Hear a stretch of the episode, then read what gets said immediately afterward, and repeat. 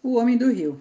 Antes de podermos entender o que o homem da história de La Chorona fez ao poluir o rio, precisamos ver como o que ele representa deve ser um construto positivo na psique da mulher. Na definição junguiana clássica, o animus é a força da alma nas mulheres e é considerado masculino.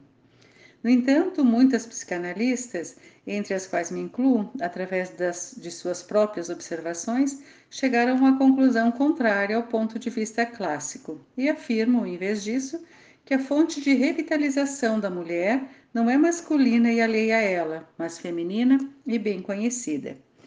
Seja como for, creio que o conceito masculino do animus tenha ampla aplicação, Existe uma forte correlação entre as mulheres que têm medo de criar, de manifestar suas ideias ao mundo e as imagens de homens feridos, os que ferem nos seus sonhos. Por outro lado, os sonhos das mulheres, com boa capacidade de manifestação externa, muitas vezes apresentam uma forte figura masculina, que aparece com regularidade sob diversos disfarces. O ânimos pode ser compreendido melhor como uma força que ajuda as mulheres a agir em sua própria defesa no mundo objetivo. O ânimos, ou animus, né, ajuda a mulher a expor seus pensamentos e sentimentos íntimos e específicos de um modo concreto em termos emocionais, sexuais, financeiros, criativos e outros.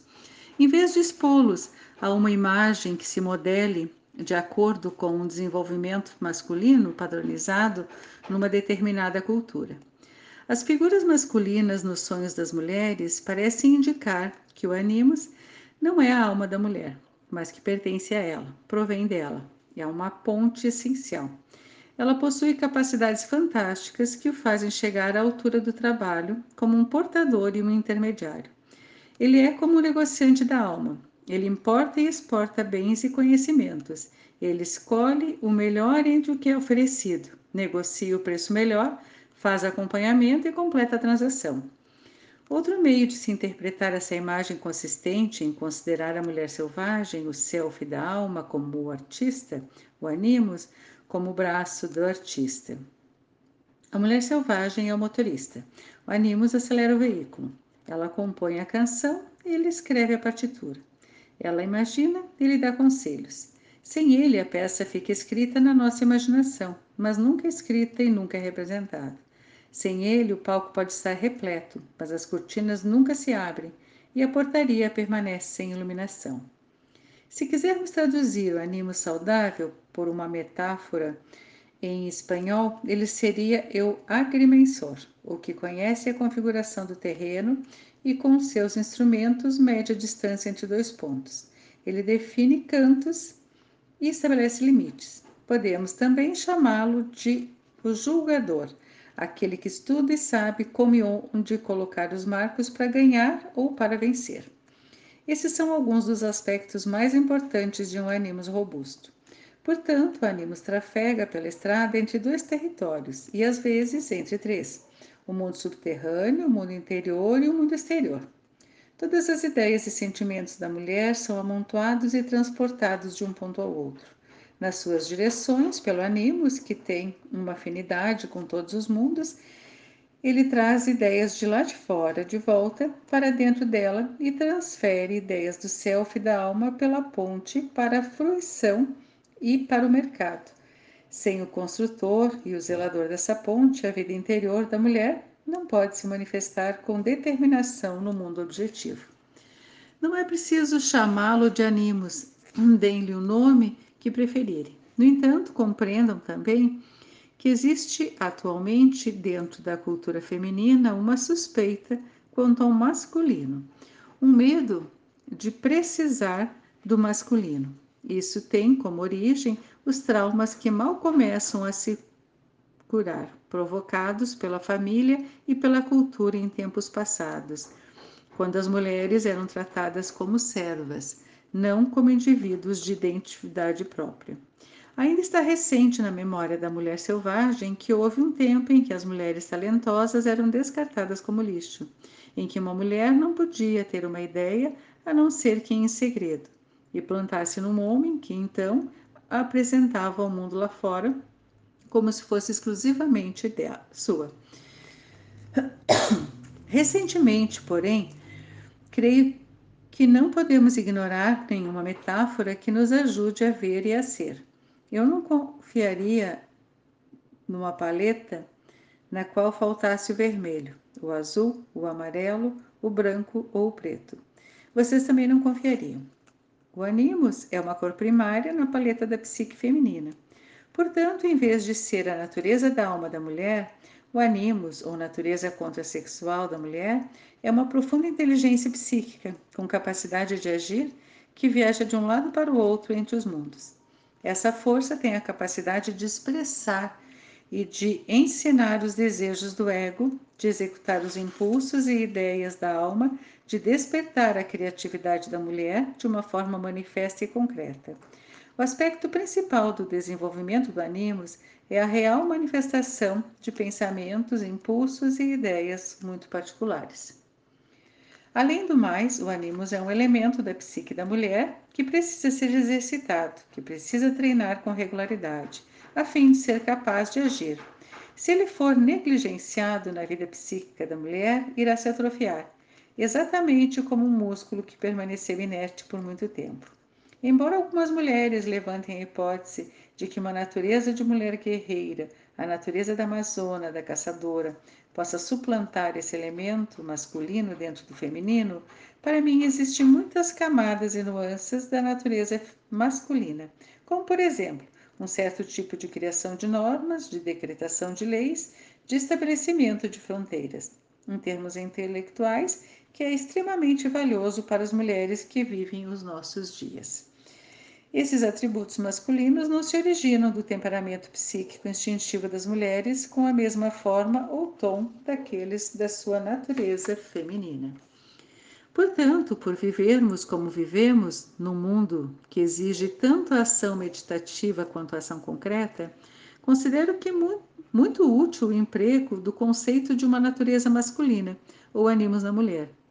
Quando em perfeito equilíbrio, o animus atua como auxiliar, companheiro, amante, irmão, pai e rei. Isso não quer dizer que o animus seja rei da psique da mulher, como poderia sustentar um ponto de vista patriarcal doentio. Quer dizer, sim, que existe um aspecto majestoso na psique da mulher, o de um rei que serve com carinho a natureza selvagem, que deve trabalhar para defender a mulher e seu bem-estar, governando o que ela lhe designar, reinando sobre os territórios psíquicos que ela lhe conceder. Pois é assim que deve ser. Mas na história, o Animus persegue outras metas, em detrimento da natureza selvagem, e à medida que o rio se enche de detritos, a própria corrente passa a envenenar outros aspectos da psique criativa, especialmente os futuros filhos da mulher. O que acontece quando a psique passou ao animus o poder do rio e esse poder foi mal utilizado? Quando eu era criança, alguém me disse que era tão fácil criar para o bem quanto para o mal. Descobri que isso não é verdade. É muito mais difícil manter o rio limpo. É muito mais fácil deixá-lo ficar imundo. Digamos então que manter a correnteza límpida é um desafio natural para que todas nós enfrentamos. Esperamos corrigir a turvação com a maior rapidez e abrangência possível. Mas e se algo assumir o controle do fluxo criador, tornando-o cada vez mais elameado? E se ficarmos presos nessa armadilha? E se de algum modo começarmos obstinadamente a extrair frutos dessa situação, a não só gostar dela, mas nela confiar, a ganhar nosso pão com ela, a nos sentirmos vivas através dela? E se a usarmos para levantar da cama pela manhã, para nos levar a qualquer lugar, para fazer de nós alguém nos nossos próprios olhos? Essas são as armadilhas que esperam por todas nós. O fidalgo nessa história representa um aspecto da psique da mulher, que, para usar uma linguagem coloquial, apodreceu. Ele se corrompeu, ele extrai vantagem de fabricar veneno e, de certo modo, está vinculado à vida insalubre. Ele é como um rei que governa por meio de uma fome mal orientada. Ele nem é sábio, nem jamais poderá ser amado pela mulher que simula servir. É muito bom para a mulher ter uma figura de um animus devotado, forte, capaz de uma visão penetrante, capaz de ouvir tanto no mundo objetivo quanto no mundo subterrâneo, capaz de prever a probabilidade do que ocorrerá a seguir, tomando decisões quanto à luz e à justiça a partir da soma do que ele percebe e vê em todos os mundos. Nesse caso, porém, ele é um herege. O papel do fidalgo, do rei ou do mentor na psique da mulher destina-se a ajudar a realizar seus potenciais e suas metas, a tornar manifestas as ideias e ideais que lhe são caros, e avaliar a justiça, a se encarregar dos armamentos, a criar estratégias quando estiver ameaçada, a ajudar a unir todos os seus territórios psíquicos. Quando o ânimo se transformou numa ameaça, como vemos na história, a mulher perde a confiança nas suas decisões. À medida que seu ânimo se vê enfraquecido pela sua parcialidade, a água do rio passa de algo que é essencial à vida para algo a ser abordado com a mesma precaução com que abordamos um assassino de aluguel. Ocorre então a fome na terra e a poluição no rio. Criar é creare em latim, significa produzir, fazer vida, produzir algo onde antes não havia nada. É o ato de beber água do rio poluído, que provoca a suspensão da vida interior e, por conseguinte, do exterior. Na história, essa poluição gera deformação dos filhos, e esses filhos simbolizam as novas ideias e ideais. Os filhos representam a nossa capacidade de produzir algo onde antes não havia nada. Podemos reconhecer que essa deformação do novo potencial está ocorrendo quando começamos a questionar nossa capacidade, e especialmente nosso direito de pensar, agir ou ser. Mulheres talentosas, mesmo quando resgatam sua vida criativa, mesmo quando obras lindas saem das suas mãos, da sua caneta, do seu corpo, continuam a questionar se, tão, se são realmente escritoras, pintoras, artistas, gente, gente de verdade. E é claro que elas são reais, muito embora possam gostar de se atormentar quanto ao que constitui a realidade. Uma agricultora é real quando olha suas terras lá fora e planeja o plantio de primavera. Uma corredora é real quando dá o primeiro passo. Uma flor é real quando ainda está no caule da, da planta mãe. Uma árvore é real quando ainda é uma semente dentro de um pinhão. Uma árvore adulta é um ser vivo real. Real é tudo que tem vida. O desenvolvimento do animus varia de mulher para mulher não se trata de uma criatura perfeitamente formada que salta do ventre dos deuses. Ele parece ter uma qualidade inata, mas também precisa crescer, ser ensinado e treinado. Ele se destina a ser uma força poderosa e direta. No entanto, quando o ânimo sofre danos por parte de todas as inúmeras forças da cultura, algo de desgastante, de mesquinho, ou uma espécie de entorpecimento que algumas pessoas chamam de neutralidade, se interpõe entre o mundo interno da psique e o mundo externo da página em branco. Da tela intocada, da pista de dança, da sala da diretoria, da plateia espera, esse algo coagula o rio, impede o pensamento, emperra a caneta e o pincel trava as articulações por um tempo interminável, abafa as novas ideias e assim sofremos. Ocorre um estranho fenômeno com a psique. Quando a mulher sofre de um ânimos negativo, qualquer esforço no sentido de um ato criativo aciona esse ânimos para que ela, ele a agrida. Ela apanha a caneta para escrever e a fábrica vomita seu veneno sobre o rio.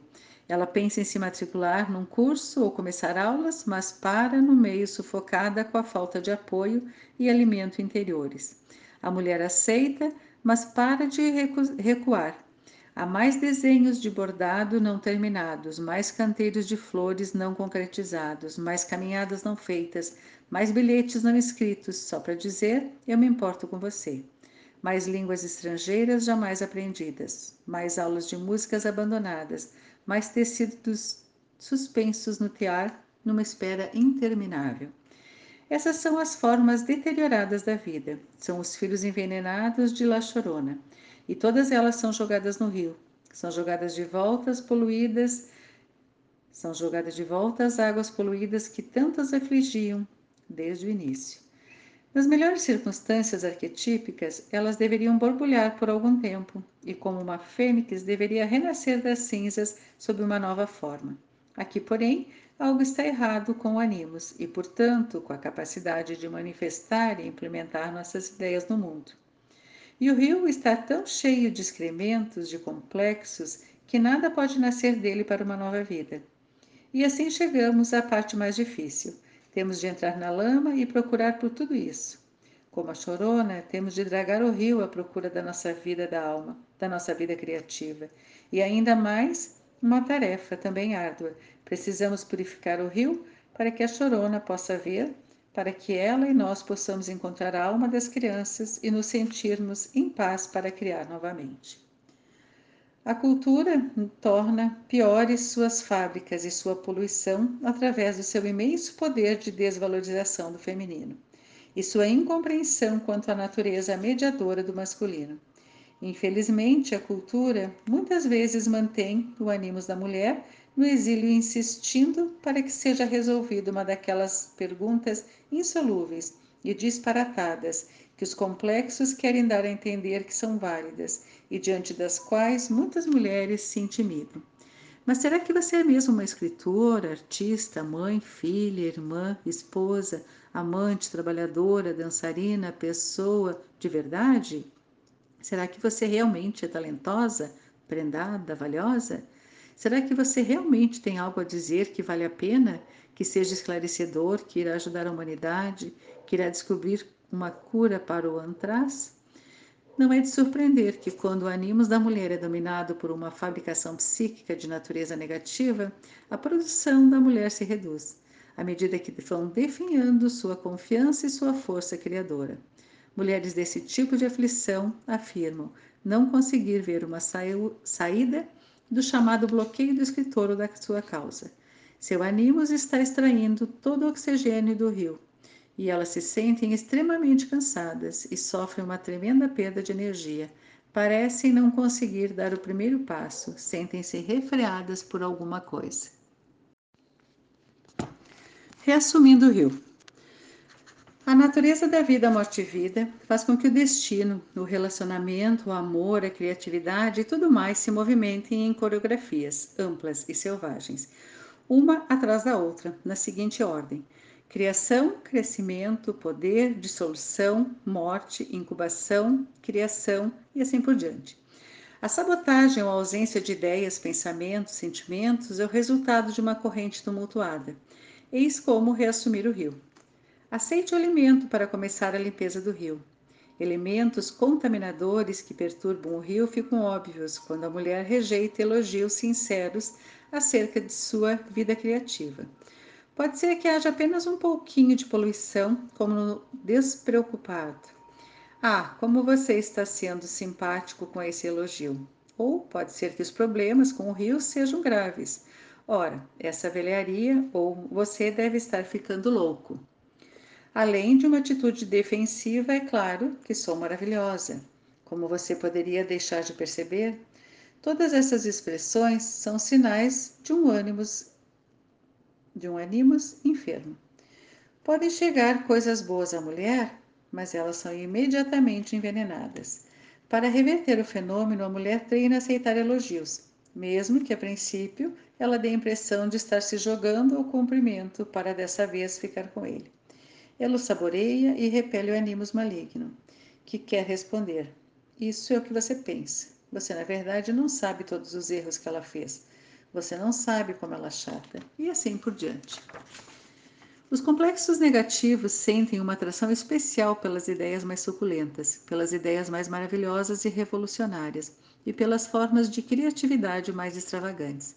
Portanto, não há uma alternativa, precisamos invocar o animus que haja com maior limpeza. E o mais velho deverá ser aposentado, ou seja, transferido para os arquivos da psique, onde deixamos arquivados impulsos e catalisadores vazios e dobrados. Ali, eles se transformam em artefatos, em vez de agentes ou de emoção. Seja sensível, é assim que se limpa o rio. Os lobos levam vidas imensamente criativas, eles fazem dezenas de opções todos os dias. decidem de um modo ou de outro, avaliam distâncias, concentram-se na presa, calculam as suas chances, aproveitam oportunidades, reagem vigorosamente para realizar suas metas.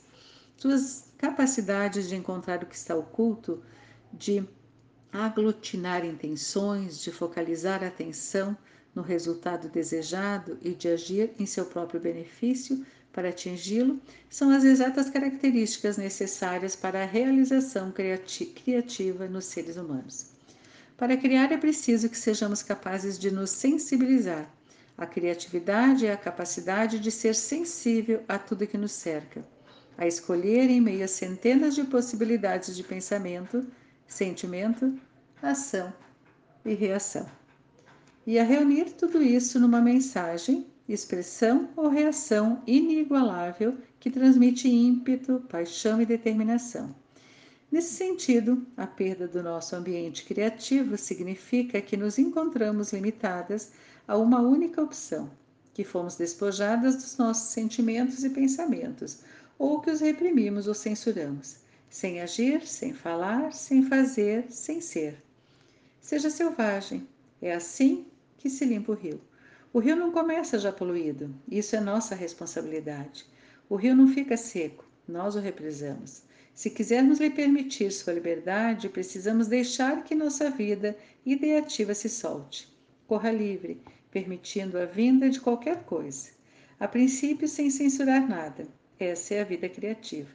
Ela é composta do paradoxo divino. Para criar, precisamos estar dispostas a ser rematadas idiotas, a nos sentar num trono em cima de um imbecil, cuspindo rubis pela nossa boca. Só assim o rio correrá e nós poderemos nos postar na correnteza. Podemos estender nossas saias e blusas para apanhar o que pudermos carregar. Comece. É assim que se limpa o rio poluído. Se você tiver medo, tiver receio de fracassar, diga-lhe que comece já. Fracasse se for preciso. Recupere-se, recomece. Se fracassar de novo, fracassou. E daí? Comece novamente. Não é o fracasso que nos detém mas a relutância em começar que nos faz estagnar. Se você estiver apavorada, qual é o problema?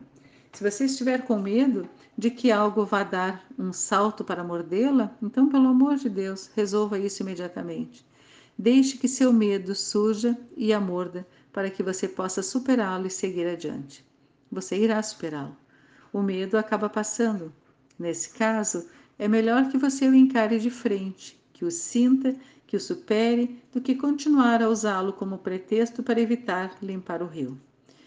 Proteja seu tempo. É assim que se eliminam os poluentes.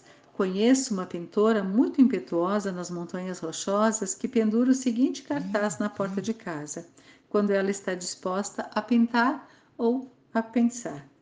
Hoje estou trabalhando e não vou receber visitas. Sei que você pensa que isso não se aplica a você porque você é o gerente da minha conta no banco meu agente ou meu, meu melhor amigo. Mas se aplica sim. Outra escultora que conheço tem o seguinte cartaz pendurado no portão: Não perturbe, a não ser que eu tenha ganhado na loteria ou que alguém tenha visto Jesus Cristo na rodovia de Outaus. Como se pode ver, o ânimos positivo tem excelentes fronteiras. Fique com ela. Como eliminar ainda mais a poluição, insistindo para que nada impeça de exercitar o ânimos, continuando nossas iniciativas que tecem alma e criam asas, nossa arte, nossos concertos e remendos psíquicos, quer nos sintamos fortes, quer não, quer estejamos prontas, quer não. Se necessário, nos amarrando ao mastro, à cadeira, à mesa de trabalho, à árvore, ao cacto, onde quer que estejamos criando.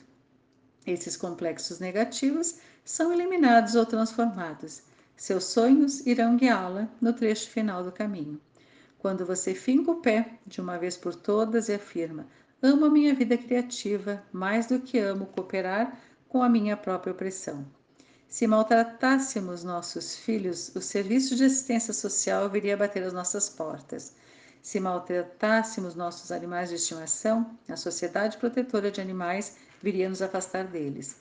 No entanto, não existe nenhuma patrulha da criatividade ou polícia da alma para intervir se insistirmos em esfaimar nossa alma. Somos só nós mesmas.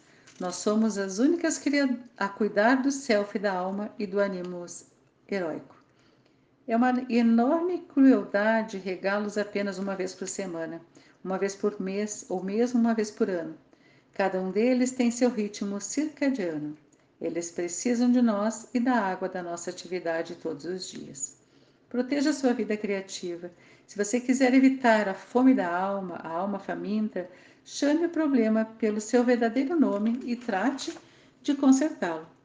Pratique sua atividade todos os dias e então não permita que nenhum homem, mulher, parceiro, amigo, religião, emprego ou voz resmungona venha forçá-la a passar fome. Se necessário, arreganhe os dentes. Foge seu verdadeiro trabalho, construa aquele abrigo de carinho e conhecimento. Transfira sua energia de um lado para o outro. Insista em atingir um equilíbrio entre a responsabilidade prosaica e o êxtase pessoal. Proteja a alma, insista uma vida criativa de qualidade. Não permita que seus próprios complexos, sua cultura, os dejetos intelectuais ou que qualquer papo furado político, pedagógico, aristocrático ou pretensioso lhe roubem essa vida. Ofereça alimentos para a vida criativa.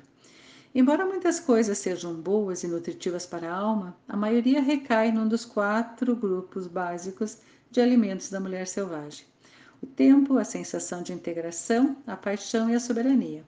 Faça estoque deles. Eles mantêm o rio limpo. Quando o rio estiver novamente limpo, ele estará livre para correr. A produção criativa da mulher aumenta e daí em diante continua em ciclos naturais de aumento e redução. Nada será enlameado ou destruído por muito tempo. Quaisquer agentes de contaminação que ocorram naturalmente serão neutralizados com eficácia o rio volta a ser nosso sistema de realimentação, um sistema no qual penetramos sem medo, do qual podemos beber sem preocupação, junto ao qual, ao qual podemos tranquilizar a alma atormentada de La Chorona, curando seus filhos e os devolvendo para ela. Podemos então desmontar o mecanismo poluente da fábrica e instalar um novo animus. Podemos viver nossa vida como desejarmos e como nos for conveniente ali ao lado do rio, com nossos filhinhos no colo, mostrando-lhes seu reflexo na água limpíssima. A concentração e o moinho da fantasia. Na América do Norte, o conto intitulado A Menininha dos Fósforos é mais conhecido na versão de Hans Christian Andersen. Ele descreve as consequências da falta de alimento e da falta de concentração. Trata-se de uma história muito antiga, contada pelo mundo afora em versões diferentes. Às vezes, ela fala de um carvoeiro que usa seus últimos carvões para se aquecer enquanto sonha com tempos passados.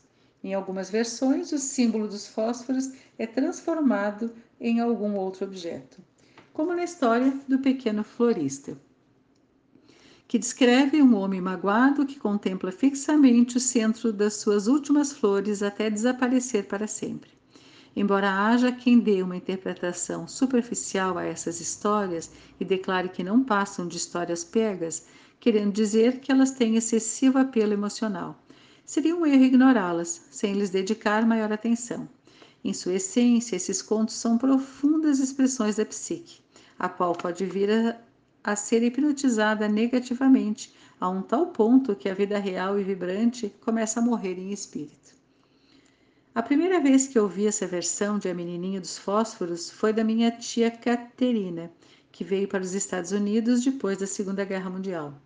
Durante a guerra, sua humilde aldeia de lavradores da Hungria havia sido dominada e ocupada por três nações hostis ela sempre começava a história dizendo que sonhos agradáveis sob circunstâncias difíceis nos fazem bem. Que nos tempos árduos precisamos ter sonhos fortes, reais, sonhos que possam se realizar se trabalharmos com afinco e bebermos nosso leite à saúde da Virgem. A menininha de fósforos. Era uma vez uma menininha que não tinha nem pai nem mãe e que morava na Floresta Negra.